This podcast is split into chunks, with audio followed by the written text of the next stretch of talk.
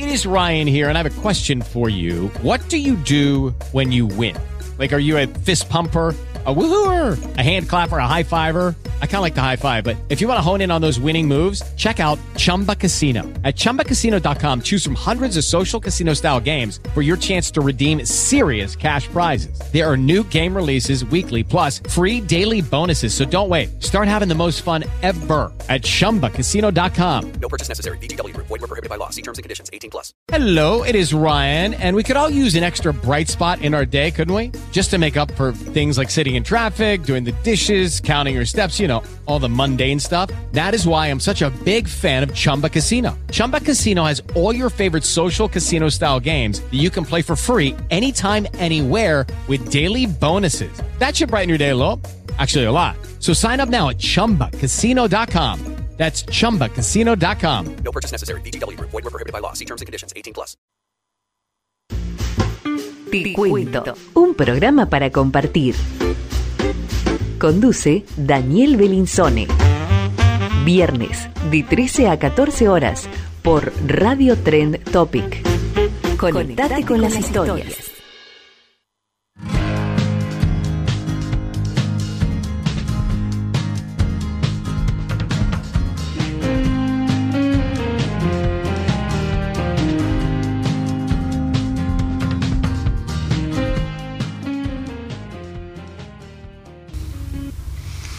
Hola queridos amigos, ¿cómo están? Bueno, ya llegamos, ya estamos ¿eh? cada vez más cerquita, faltan horas nada más para Nochebuena, Navidad, para pasarla en familia, para pasarla con amigos, amigas. Bueno, aquí un nuevo programa de Te Cuento en la operación Camino al Amirato y para mensajes el 11 26 42 20 42. Un día muy especial. ¿eh? Hablábamos ya la semana pasada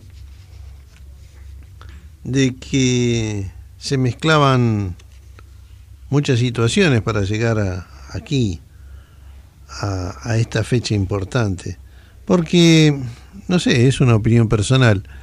De las dos fechas claves del año, así grupales, Navidad y fin de año, año nuevo, creo que la que tiene más emocionalidad, más impacto, más valor, es la Navidad.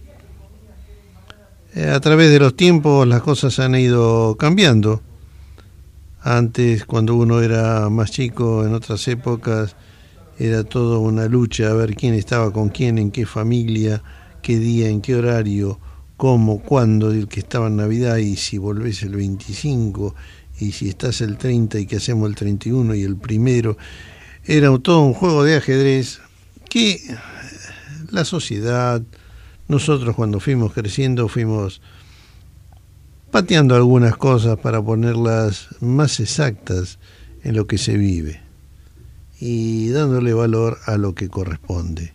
Una cosa es pasar de año y otra cosa es un nuevo ciclo, un nuevo ciclo de esperanza, de construcción, como hacían los romanos, que era lo que festejaban ellos.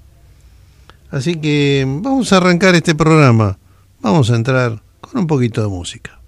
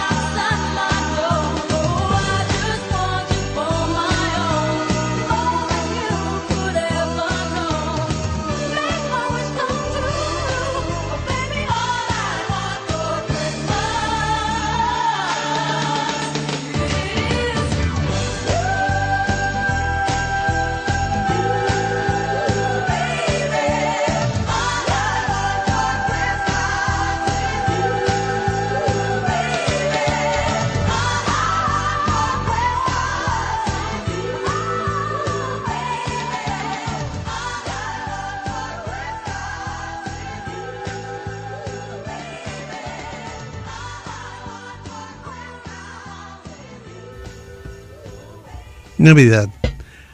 Navidad abre un, tiempo mágico, un tiempo nostálgico, que eso ya después vamos a entrar a hablarlo. Pero dentro de lo mágico está los recuerdos, los cuentos, los cuentos para los chicos. Es el momento ideal, ¿sí? Cosas que se cuentan de la familia, historias del pueblo. De cosas que pasaron. ¿Se acuerdan ustedes de Berta Susana Brusman? Berta Susana Brusman estuvo con nosotros luego de presentar su libro hace unos meses. Y ella sigue escribiendo. Y este es un, lo que tengo en mis manos, es un recuerdo que ella fue volcando y le dio como nombre La Señora de los Cuentos. Dice así, había una vez una señora que llevaba su blanco y brillante pelo al viento, como enredados hilos de plata, tenía ojos redondos, claros y siempre sonreía. Llegaba a la plaza en silencio todos los días, si llovía, si salía el sol, si había nubes o cielo azul despejado. Usaba largas polleras de vivos colores con dibujos de pájaros y de flores.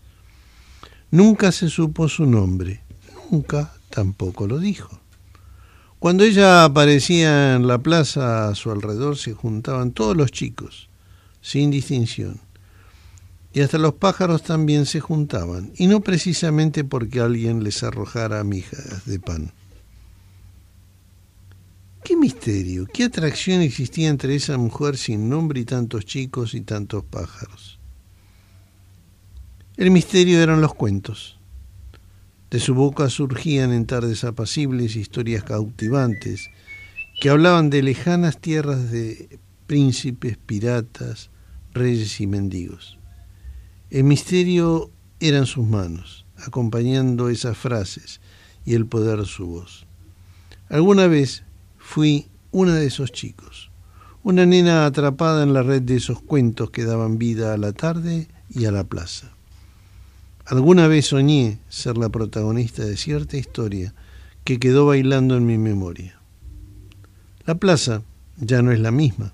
Tiene un cerco, otros árboles, otra gente. Pero cuando me detengo a descansar en uno de sus alineados bancos, me parece estar escuchándola a ella, que guardaba cuentos como si fueran valiosos tesoros dentro de su corazón.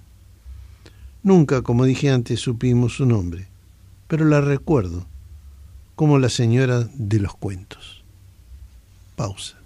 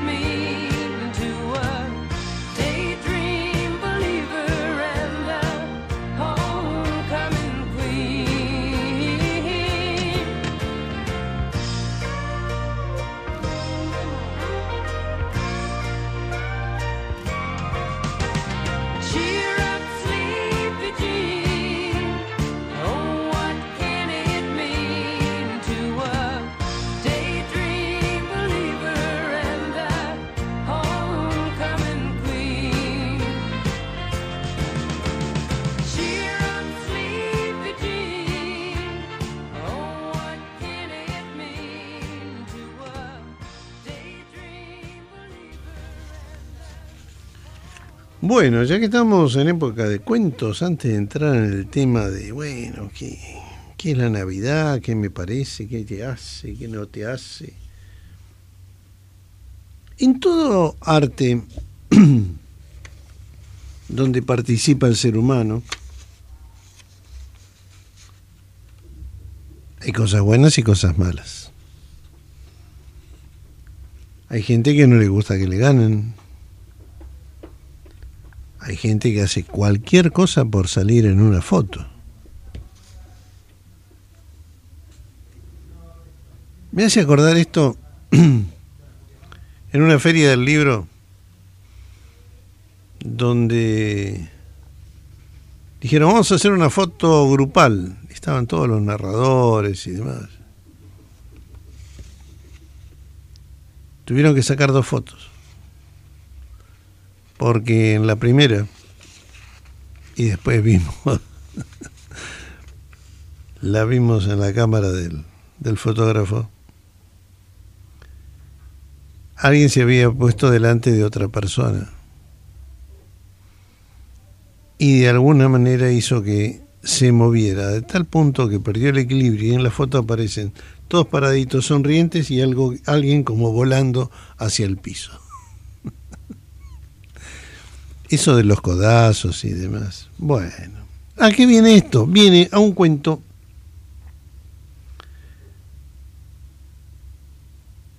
referido al catador de vinos. Otro lugar donde la competencia mm, y el trasfondo tiene lo suyo. Es medio particular. En un pueblo vinícola un anciano conocido como el mejor catador de vinos, luego de haber participado en grandes concursos internacionales y mundiales. En los últimos años de su vida acostumbró ganar torneo tras torneo. Una primera vez, una segunda, tercera, cuarta, quinta, y así sucesivamente. Esta vez también, como todos los años, hubo una convocatoria para todos los catadores del mundo. Él, como de costumbre, se apuntó para participar del certamen junto a los otros. El anfitrión, viendo que el anciano famoso, el mejor de los catadores que había ganado el último y los anteriores torneos, figuraba y también en la lista de los competidores, decidió hacerle una jugada pesada, pesadísima. Pues si él participaba al certamen de antemano, el torneo ya tenía un ganador.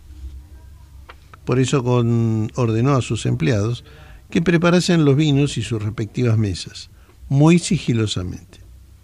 Entre ellos estaba también la mesa que correspondía al famoso anciano, destacadamente puesta por ser el último ganador, aunque él figuraba entre los últimos competidores de la lista. En esa mesa reservada para él entre los vasos servidos de vino estaba también uno que contenía mmm, orín de la esposa del amigo del anfitrión. El certamen se dio por inaugurado y los competidores, uno por uno, fueron examinados por el jurado especialista en la materia muy sigilosamente. Cada cual debía adivinar, olfateando y catando, a qué marca y nacionalidad correspondía cuántos años de maceración tenía, si tiempos de lluvia habían sido favorables para ese año, etc. Cada especialista se ocupaba de su mesa y el mejor debía ser premiado. Comenzaron uno por uno y por fin le tocó el turno al anciano.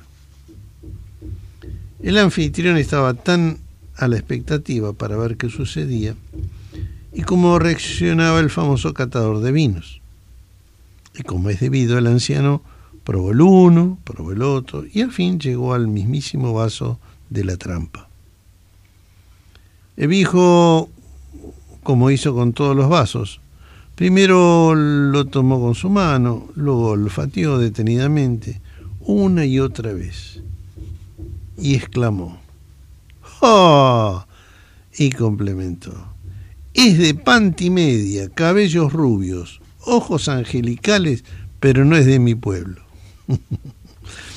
El anfitrión estuvo completamente sorprendido por la respuesta y de cómo había dicho exactamente de quién se trataba, a quién pertenecía lo que había en el vaso trampa. Entre tanto, el anciano continuó con los demás vasos hasta concluir la partida. Así, como no podía ser de otro modo, una vez más, fue condecorado con el máximo premio del certamen. Hagamos una pausa.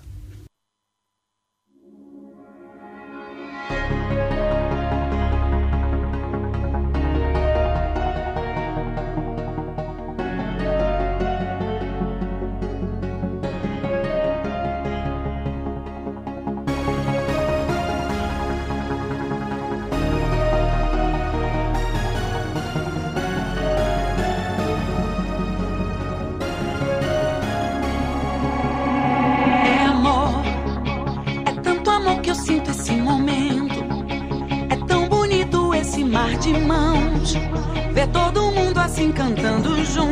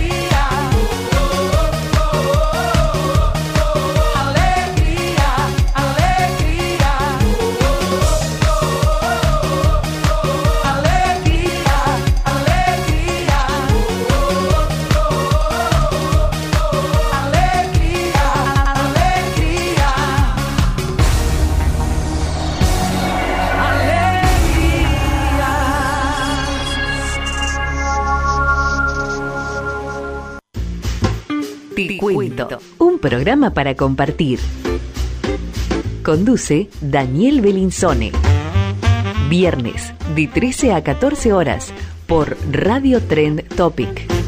Conectate con las historias. Bueno, ¿qué debemos reflexionar en Navidad? ¿Qué sentimos en Navidad? Algo habíamos hablado.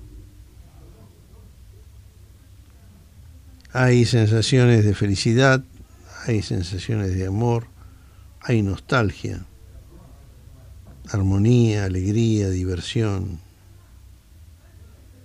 Hay muchas cosas. Y a eso se suma la realidad del momento. Esta situación de Navidad se ha convertido en la magia de vivir, de soñar, de creer. Es tiempo de amar y de perdonar, de revivir la alegría y de cumplir sueños y esperanzas perdidas.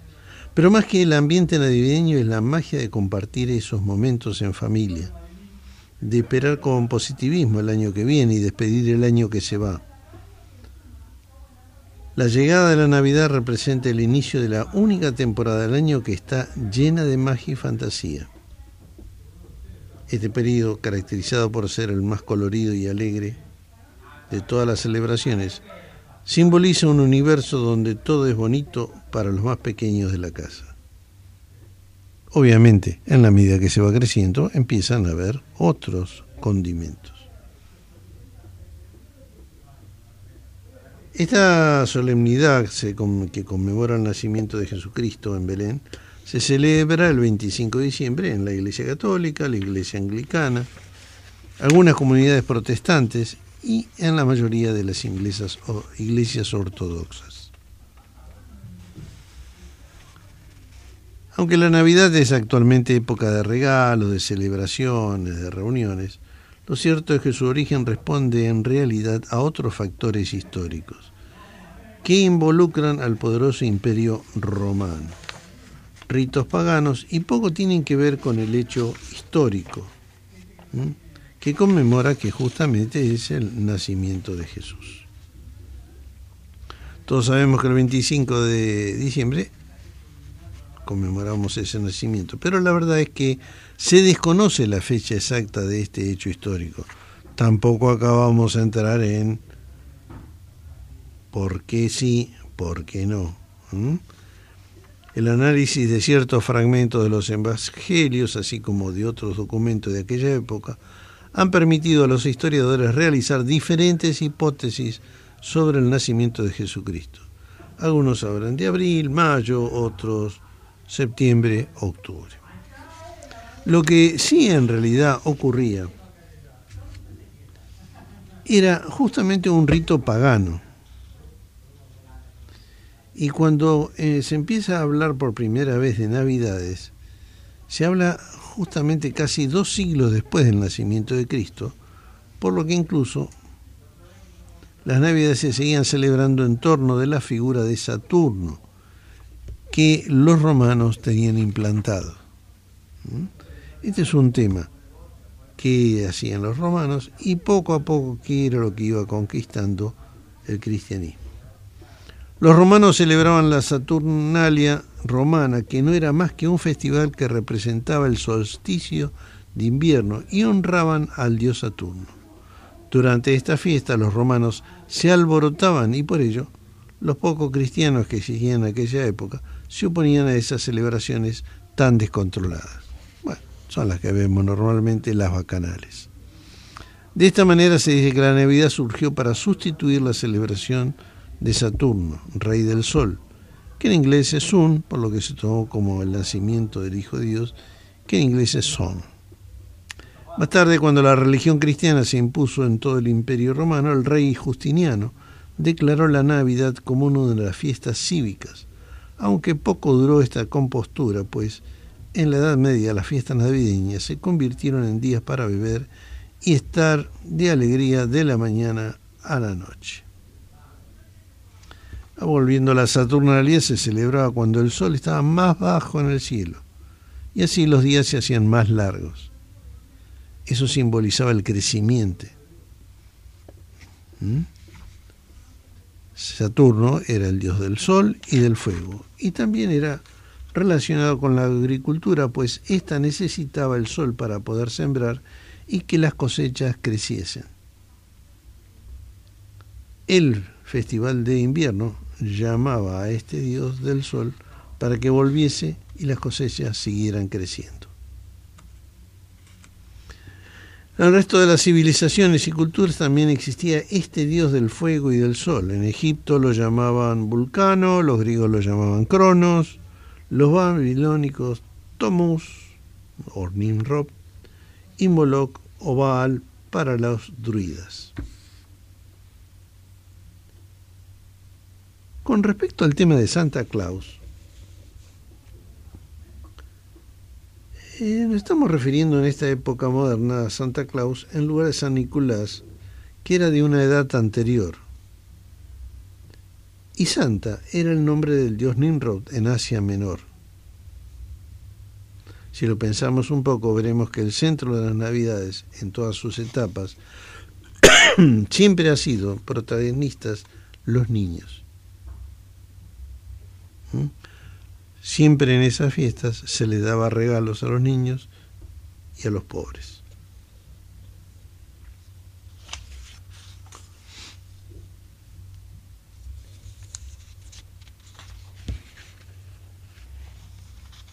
Cuando estamos hablando de el tema de cuándo nació Jesús, hay todo un estudio, toda una lucha para mantener las fechas. En el común de la gente, de los cristianos, de nosotros, hay una fecha, hay una celebración, tiene un montón de motivos y un montón de cosas para hacer. El resto es una cuestión que yo diría que en estos momentos de esta sociedad es más mm, filosófico y no tan trascendental. ¿Por qué? Porque si estamos hablando de emociones, del dar, si estamos hablando de la magia y la alegría que debe reinar en todos, hay acciones que si durante el año las realizamos, en Navidad no debemos dejarlas de hacer.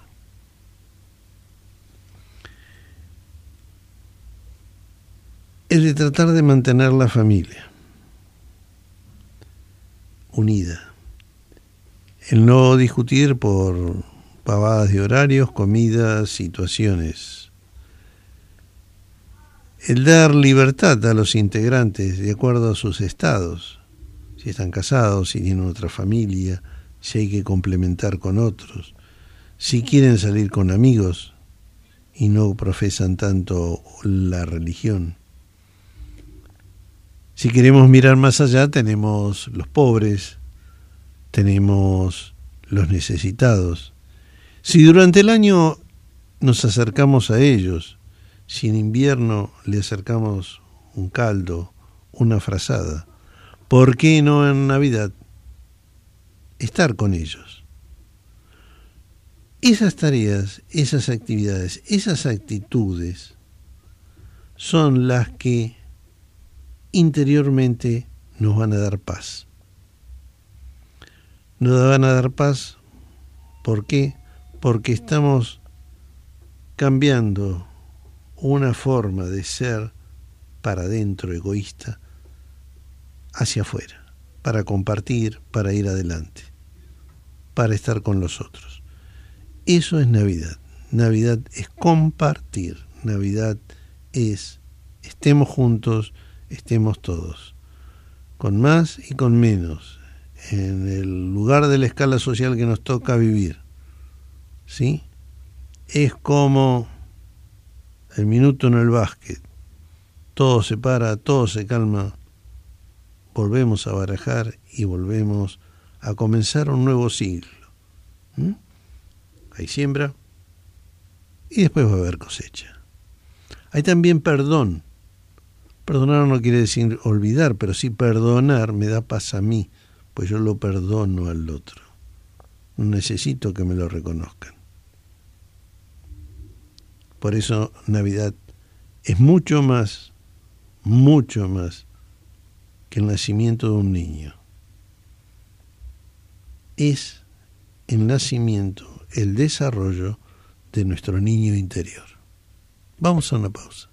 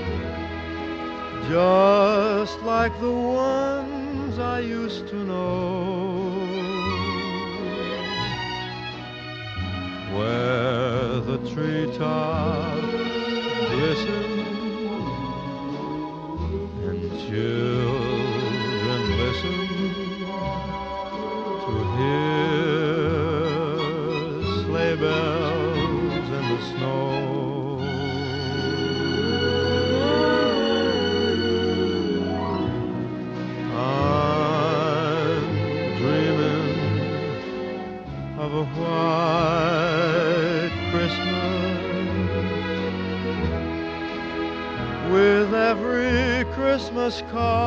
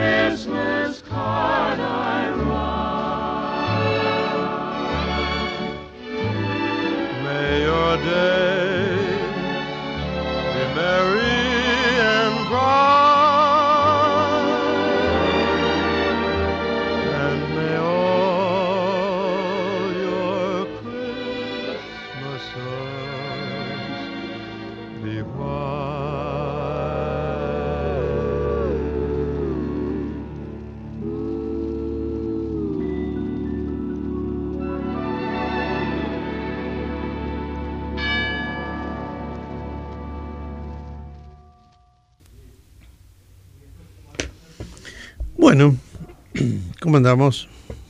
¿Ya están los preparativos? ¿Ya pensaron qué van a comer? ¿Dónde se van a juntar?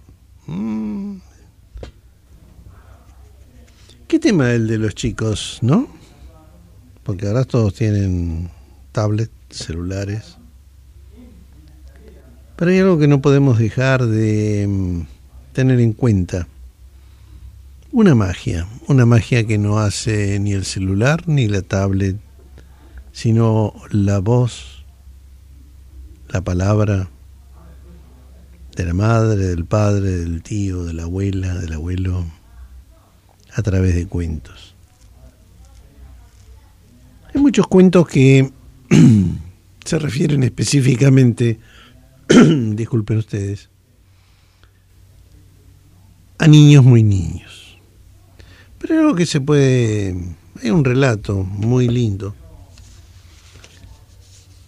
que podemos contarles a los chicos incluso un poco grandes sobre las lecciones que nos dan los gatos. ¿Ustedes lo conocieron? ¿Lo leyeron alguna vez? Yo se los cuento. Te cuento. Javier vivía en el con el miedo en el cuerpo desde que había sufrido un infarto. Aunque el médico aseguraba que la recuperación sería rápida, caminaba por su departamento muy angustiado. En dos semanas tendría que reincorporarse a su empresa de seguros donde la presión por los resultados era constante. Pese a que estaba siguiendo el tratamiento a rajatabla, no las tenía todas consigo. En eso el teléfono llamó y lo sacó de sus preocupaciones. Era su hermana, vivía en su mismo bloque, Era extraño no hablar con ella directamente. ¿Dónde estás? En Doha. ¿Lo has olvidado? Tengo un congreso de tres días. Me prometiste que cuidarías de Michu. Tienes mi llave. Ah, claro. Lo haré, descuida. Tras colgar, bajó de mala gana al primer piso y Michu percibió enseguida su presencia. Rascó la puerta antes de que se introdujera la llave en la cerradura. A Javier nunca le habían gustado los felinos, quizás porque necesitaba tenerlo todo controlado y los gatos le parecían impredecibles. Por eso apenas se había fijado en la mascota que su hermana había adoptado dos meses atrás. Michu le acompañó sinuosamente, cruzándose entre sus piernas, mientras le guiaba hasta el rincón de la cocina donde tenía la comida y el agua. El cuenco del agua estaba a la mitad y el de la comida tenía suficiente comida para un día. Su hermana había sido previsora. Aún así, el gato maullaba frente a los cuencos y le miraba con ojos implorantes. ¿Pero qué es lo que quieres? dijo Javier. Tienes de todo. A modo de respuesta, Michu maulló aún más fuerte. El improvisado cuidador tomó entonces la bolsa de comida y acabó de llenar el cuenco. Acto seguido, el felino se puso a comer satisfecho. Antes de limpiar la arena, Javier se sentó en el sofá. Desde la distancia observaba cómo el gato comía muy sereno y con mucho placer. Su hermana siempre le había dicho que de los gatos se aprenden grandes lecciones. Y él acababa de entender la primera. Michu no quería comer, sino que le sirvieran. El gato se deja cuidar y querer, se dijo para sus adentros Javier. Esa virtud no la tenían todos los humanos, pensó. Él mismo seguía soltero a sus casi cincuenta, porque siempre había visto las atenciones de sus parejas como una amenaza a su libertad. Cuando una novia se volvía demasiado cariñosa, él daba un paso atrás, demostrando que Michu sí aceptaba sin problemas el cariño ajeno. Tras su almuerzo subió ronroneando al sofá y se sentó al lado de Javier, que le acarició la cabeza. Segundos después cayó dormido en un estado de relajada placidez. Otra lección. Cuando el gato descansa, lo hace de forma absoluta. Bien podía ser esta la segunda lección a aprender. El descanso de Micho contrastaba con su mal hábito de meterse en la cama con el móvil de Javier, contestando mensajes y actualizando las redes sociales hasta el último momento, con lo cual su smartphone vibraba constantemente.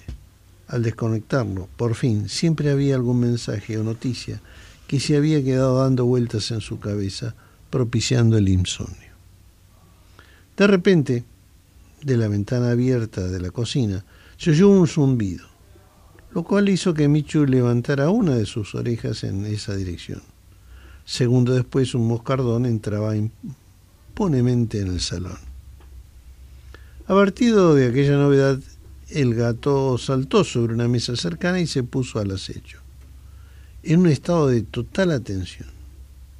Todos sus músculos se tensaron, dispuesto a saltar sobre el intruso tan pronto como se pusiera a tiro. El moscardón, sin embargo, pareció detectar el peligro y describiendo una elipse fuera del alcance de Michu, decidió volver a la cocina y salió por la ventana por la que había entrado. El gato hace una sola cosa a la vez y pone toda su atención en ella. Esa era la tercera lección, pensó Javier. Al descansar de toda de forma absoluta en el momento de actuar, concentraba toda su energía en un único objetivo. Decepcionado por el fin del juego, Michu fue a la cocina a beber agua. Un maullido en dirección al salón hizo saber a Javier que quería agua fresca. Tras levantarse para satisfacerlo, se dijo que la cuarta lección era, si al gato le falta algo, no duda en pedirlo. Una cosa que él no había sabido hacer hasta ahora, ni en el trabajo ni en ningún sitio. Mientras se despedía de su pequeño amigo Javier, se prometió que en adelante intentaría aplicar aquellas cuatro lecciones a su propia vida. Deja que cuiden de ti. Cuando descanses, que sea de forma absoluta. Haz una sola cosa a la vez, con toda tu atención. Si te falta algo, pídelo. Este es un relato, de Frances Miralles. Eh, Frances Miralles es licenciado en filología alemana, es todo un referente en el campo del desarrollo personal. Es coautor de Ikigai, el famosísimo libro del secreto japonés para una vida larga y feliz. Libro que recomiendo lean. Es un buen regalo para Navidad. Y además es autor de 20 preguntas existenciales cuyas respuestas pueden cambiar tu vida. Este es un hombre que en su largo viaje por la India escribió su primera novela, eh, su primera novela narrativa. Ahí destacamos Retrum y Pulsaciones. Y su primera novela para adultos es Amor en minúscula y fue traducido en 27 idiomas. Y permaneció dos años en la lista de los más vendidos. Queridos amigos, hagamos una pausa.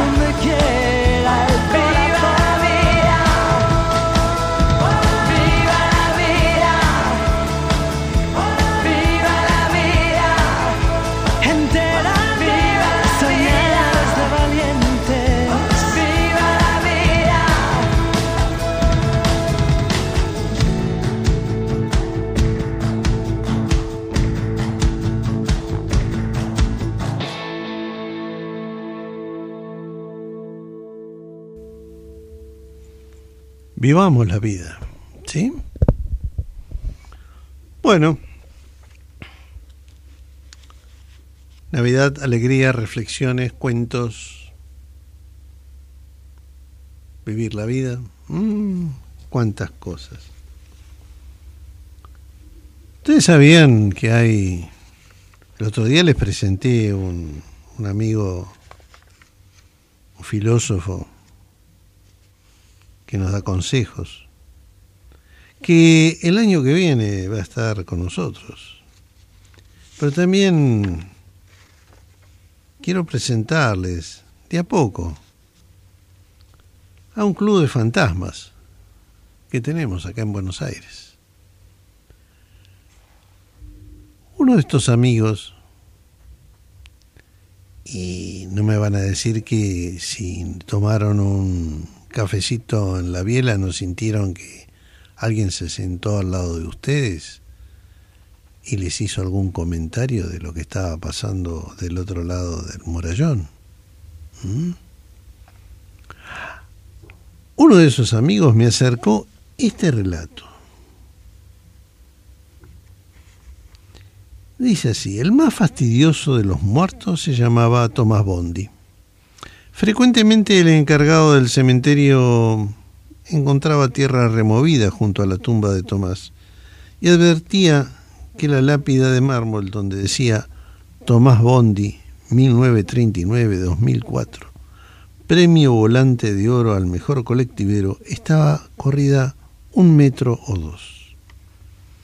El finado Tomás Bondi extrañaba a su colectivo.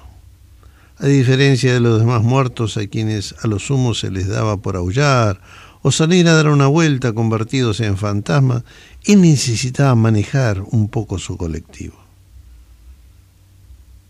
Salía de la tumba, pasaba ante el encargado del cementerio, que no lo veía porque los fantasmas son invisibles, y caminaba 30 cuadras hasta la empresa de transporte donde en vida había trabajado. Se metía en el galpón donde quedaban estacionados los vehículos y cuando veía a su colectivo el 121, casi lloraba de emoción. Al rato se ponía a pasarle una franela, limpiaba los espejitos, lustraba los faros, le sacaba brillo a los vidrios. El problema era el sereno. En cuanto veía que un trapo limpiaba el colectivo, solo, sin ser sostenido por nadie, salía corriendo y abandonaba el puesto de trabajo. Después Tomás Bondi ponía el 121 en marcha y salía a dar una vuelta. Se detenía en todas las paradas y la gente subía.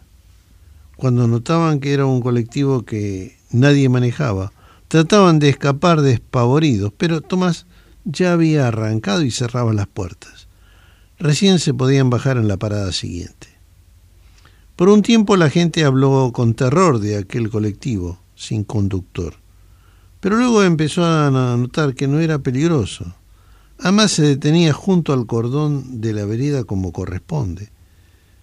Esperaba que subieran las viejas y nunca pasaba un semáforo en rojo. Como si lo manejara el finado Tomás Bondi, comentó una vez un jubilado. La gente comenzó a dejar pasar los colectivos habituales y se quedaba esperando el 121 porque en él, encima, no había que pagar boleto. Un día los dueños de la empresa de transporte decidieron dar de baja al colectivo. Lo pusieron en un desarmadero y ahí quedó. La siguiente vez que Tomás Bondi salió de su tumba y fue a buscar a su colectivo, no lo encontró. Fue terrible para él y volvió llorando al cementerio, se metió en el ataúd, cerró la tapa, corrió la lápida con la mente, acomodó la tierra y comenzó a emitir tristísimos aullidos que le ponían los pelos de punta al encargado del cementerio. Y así pasó una semana.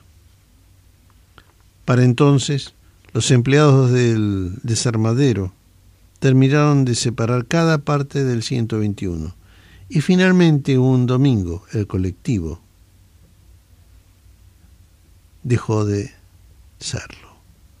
Esa misma noche se convirtió en fantasma de colectivo, idéntico a como era en vida, pero invisible. Encendió su motor, acomodó los espejitos y arrancó. A las doce de la noche Tomás estaba aullando como hacía últimamente, cuando de pronto escuchó algo que le pareció un sueño, la bocina del 121. ¿Cómo podía ser? Pero era. Tomás salió de la tumba a toda carrera y en la entrada al cementerio encontró el 121 fantasma. Después de entonces Tomás sale todas las noches a dar una vuelta en el 121 y lleva a pasear a todos los muertos del cementerio. Como no alcanzan los asientos, muchos tienen que ir parados, otros van colgados del estribo y dos, que en vida trabajaron en un circo, van en el techo haciendo acrobacias. Ninguna persona viva puede ver ni oír al 121, aunque Tomás pone la radio a todo volumen, toca bocinazos en las esquinas y los muertos cantan canciones de las hinchadas. Las noches de la ciudad volvieron a ser silenciosas. El encargado del cementerio también pasa las noches tranquilo, porque los muertos, cuando regresan del paseo, acomodan sus tumbas prolijamente y se van a dormir.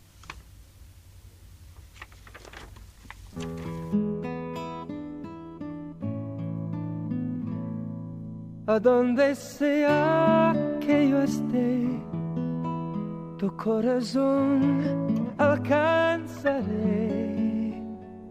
y una sonrisa en tu mirada pintaré. No habrá distancia entre los dos. Al viento volaré mi voz con mis deseos a tu alma llegaré. Feliz Navidad, feliz Navidad, feliz Navidad, próspero año y felicidad. Feliz Navidad, feliz Navidad, feliz Navidad, próspero año y felicidad. I wanna wish you a Merry Christmas. I wanna wish you a Merry Christmas. I wanna wish you a Merry Christmas from the bottom of my heart. I wanna wish you a Merry Christmas. I want to wish you a Merry Christmas. I wanna wish you a Merry Christmas from the bottom of my heart. Bueno, queridos amigos, sí, feliz Navidad, pásenla bien, pásenla con los suyos, con los amigos, con todos aquellos que ustedes deseen. Y si la pasan solos, no piensen en la soledad como un mal, sino como una compañía. La vida es así, nos junta, nos separa, nos une, nos trae, nos lleva. Lo importante es lo que sentimos nosotros esa alegría interior. Y ustedes me dirán, algunos me dirán, ¿por qué esa alegría interior? Si estoy triste. No, no. Pensá que si llegaste hasta acá, no es por nada, es por mucho, por todo lo que hiciste, por todo lo que compartiste, por todo lo que diste y por lo que vas a dar. No pienses para atrás. Pensá en hoy, pensá en mañana. Queridos amigos, un fuerte abrazo de todo corazón y un buen inicio de ciclo. Felices fiestas.